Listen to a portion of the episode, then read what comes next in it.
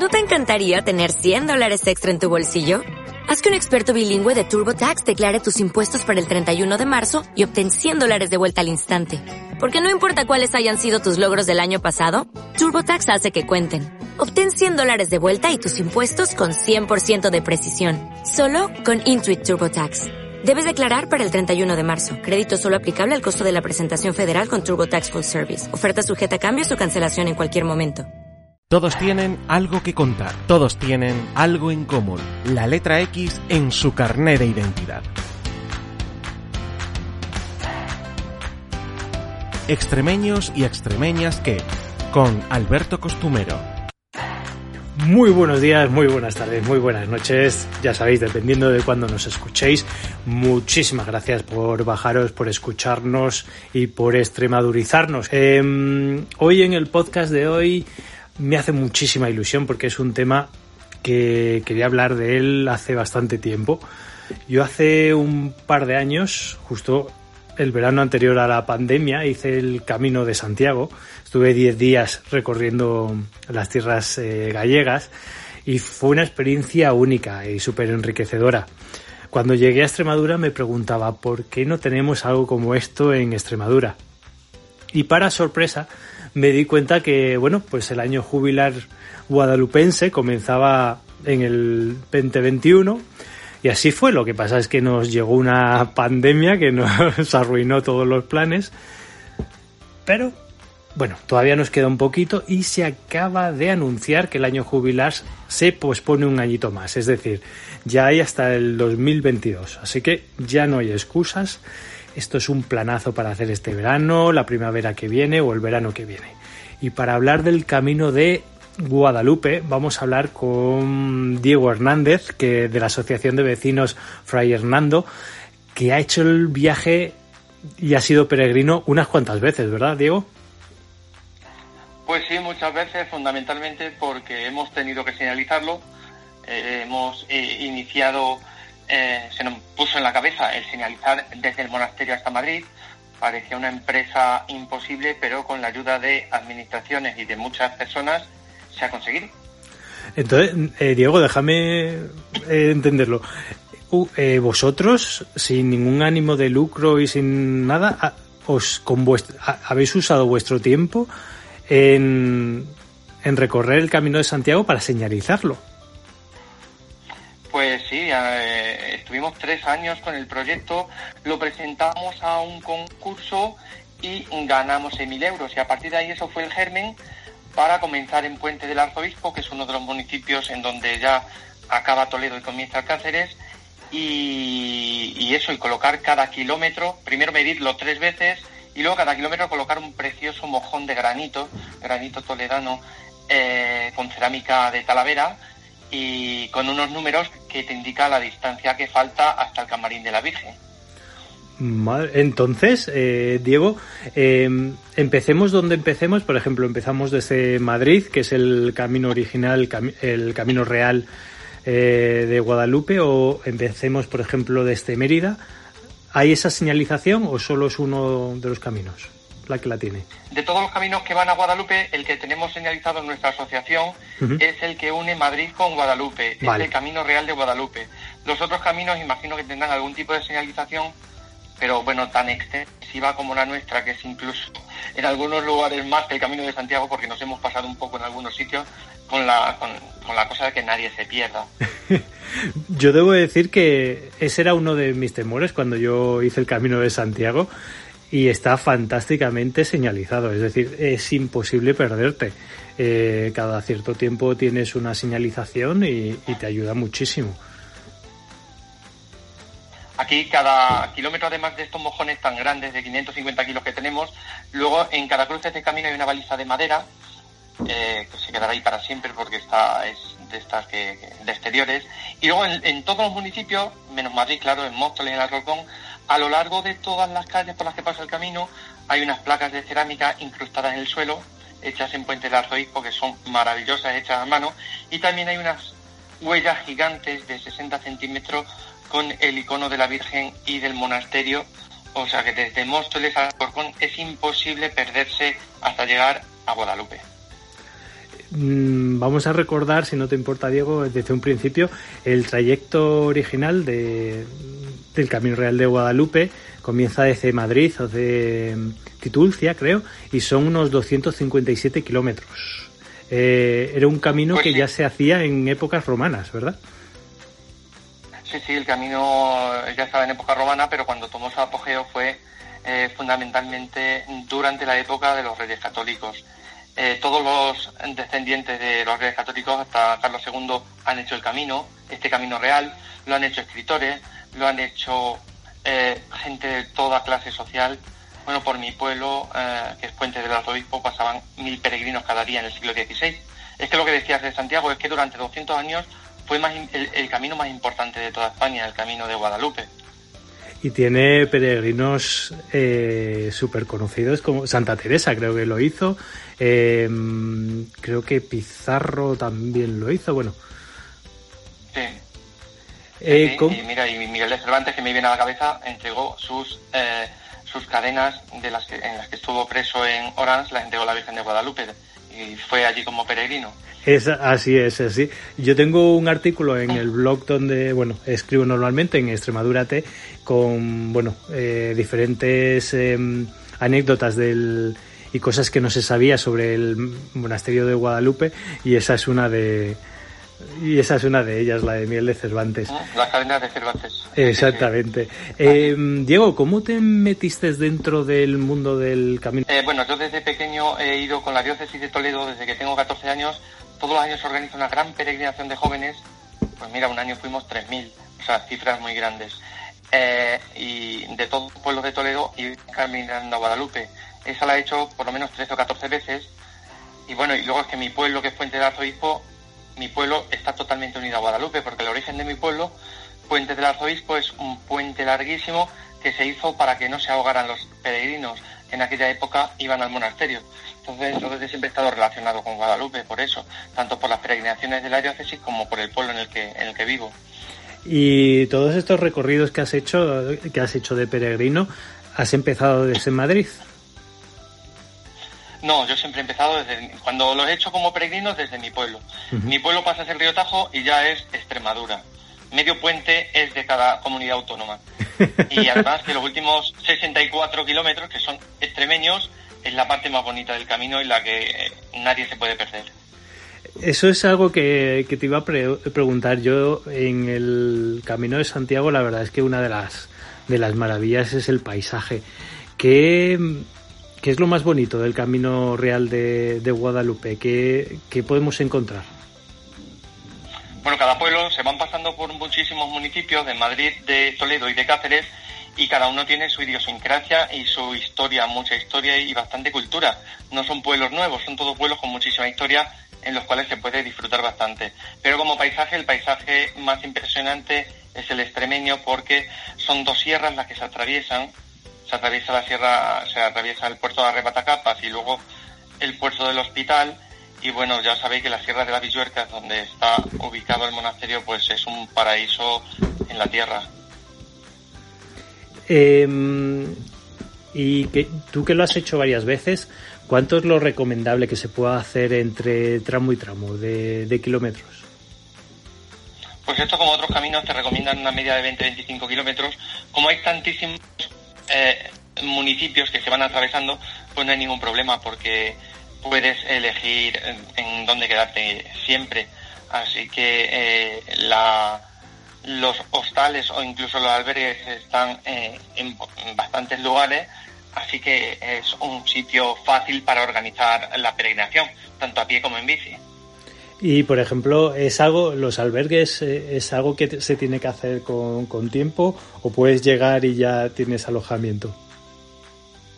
Bueno, nuestro camino no es el camino de Santiago, gracias a Dios, porque ahora mismo toda, el- toda la gente que lo hace viene cambiado. Es increíble, el camino está cambiando a todo el que va. Todo el que va lo cuenta como una experiencia sorprendente. ¿Por qué? Porque es un camino muy puro, no tiene ese turismo que tiene a lo mejor ya en exceso el camino de Santiago.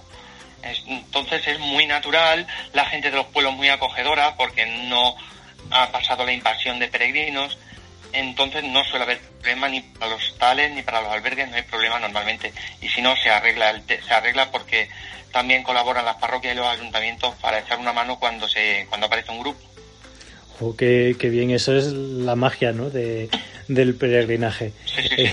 en, en, Santiago yo, yo me acuerdo que había aldeas muy pequeñitas que lo único que tenían era un fisio y un supermercado. Eh, a lo mejor había dos casas, pero una de ellas era el del, del fisio y la otra del super. Estaba muy enfocado ya al turismo ahí. Mm. Eh, muy puro, muy puro. sí. Em, me has comentado también que se puede hacer en, en bicicleta. Que la mayor parte de los, de los peregrinos que están pasando es en bicicleta. Mira, ayer pasó un sacerdote con seis chicos jóvenes, hoy ha pasado otro chico de Madrid, eh, la mayor parte de lo están haciendo en bicicleta, pues porque pues lo haces en tres días o cuatro. Está la opción de tres la opción de cuatro, que suele ser más cómodo. Cuando lo haces andando, o dispones de 12 o 13 días, o te organizas por fines de semana. Entonces es, hay que planificarlo un poquito mejor, claro. Mm.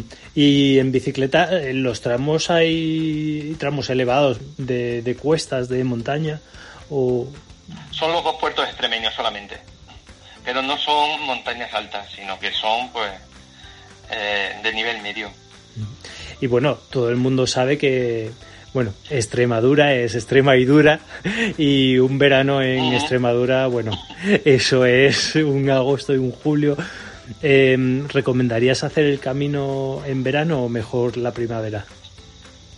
Hombre, la primavera siempre es el mejor tiempo para nosotros, primavera y otoño pero si las personas solamente disponen del verano, pues simplemente que las etapas las tienen que hacer muy temprano, muy temprano, muy temprano, porque ya sabemos que las temperaturas arrecian y luego dedicar el día pues a quedarte en las piscinas de los pueblos o hacer un poquito de, de paseíto. Es decir, salir como a las 5 o 6 de la mañana y para que a las 12 ya estés a resguardado. Sí, para julio y agosto eso es lo recomendable. Eh, en plan de mm, qué llevar para las personas, bueno, los futuros peregrinos que nos estén escuchando, ¿qué, les recomiendas eh, ahí en la mochila? ¿Es, eh, por, ejemplo, comida es fácil conseguir durante el camino? Sí, sí. Como te digo, se pasan bastantes pueblos, entonces no hay ningún problema. Todos los pueblos tienen sus tiendas. Entonces, pues las cosas que más pesen se pueden comprar directamente. La botella de agua se puede ir rellenando también en las fuentes de los pueblos o sea que, no, que como al pasar tantos municipios no hay ningún problema. Está todo muy sencillito. Yo llevé, yo me acuerdo, eh, mi mochila era, yo llevaba dos de todo y, lo que hacía era cuando llegaba al hotel eh, lo lavaba y me ponía lo que tenía fresco. Pero así estuve los 10 días, lavando un día cada cosa. Pues sí, en verano de maravilla, que además aquí que hay menos humedad que en Galicia se secan antes. Sí, la verdad es que en una noche se puede secar. Em, Rápido. Eh, durante este tiempo, Diego, que has estado haciendo el camino, no sé, ¿tienes alguna anécdota o bueno, alguna vivencia que, hayas vivido y que quieras, que te gustaría compartirla? Pues bueno, es que ha habido tantas. Imagino. me quedo con con la acogida de cada uno de los municipios. Hemos ido eh, inaugurando tramos, sobre todo para dar a conocer el camino. Y en los municipios se ha volcado toda la gente. Eh, pues cuando ha llegado los peregrinos eh, ofreciéndoles la comida, alojamiento. Por eso, pues porque es una cosa todavía más que está que está peregrinando como se peregrinaba en el siglo XVI, por lugares donde no están todavía eh, llenos de gente que va a lo mejor por motivos deportivos o por otro tipo de motivos. Eh, entonces, pues eso, la gente también muy acogedora y sobre todo eso también que la gente cuando llega a Guadalupe después de hacer el camino sienten que la vida le ha cambiado o que ven la vida de otra manera. Es que le ha pasado ya a tantísima gente que me dan ganas de ir eh, recogiendo las historias para escribir un libro. ¿eh? Oye, ese sería, por ejemplo, ese sería el segundo paso después de haber hecho la pues página web y todo el recorrido, que os lo merecéis. Además, en vuestra página, en Camino Real de Guadalupe, he visto que tenéis hasta el pasaporte, eh, que es algo que también se hace en el camino. Lo estamos enviando de forma gratuita al domicilio a la gente que nos lo piden. Tenemos ahí el teléfono, que es el 677-484227 luego lo puedes decir si quieres más tranquilamente, y enviamos por carta sin ningún compromiso a la gente el pasaporte cuando lo necesitan, en cartón, el, original. Y, es igual que en el Camino de Santiago, te, lo van sellando en iglesias y en, y en algunos establecimientos. Y en puntos colaboradores que tienen su, su, su, cartelito puesto. Y en todos los municipios. Y luego al llegar al monasterio, pues te dan un documento que es muy bonito, que se llama la Guadalupense, y que te lo entregan allí también sin coste ninguno, eh, con tu nombre, con el lugar desde donde ha salido y con la fecha. Oh, qué, chulo. Y mm, ahora, este tiempo que habéis estado midiendo, eh, Diego, eh, ¿cuál era la opinión de, las personas que viven en estas localidades? ¿no?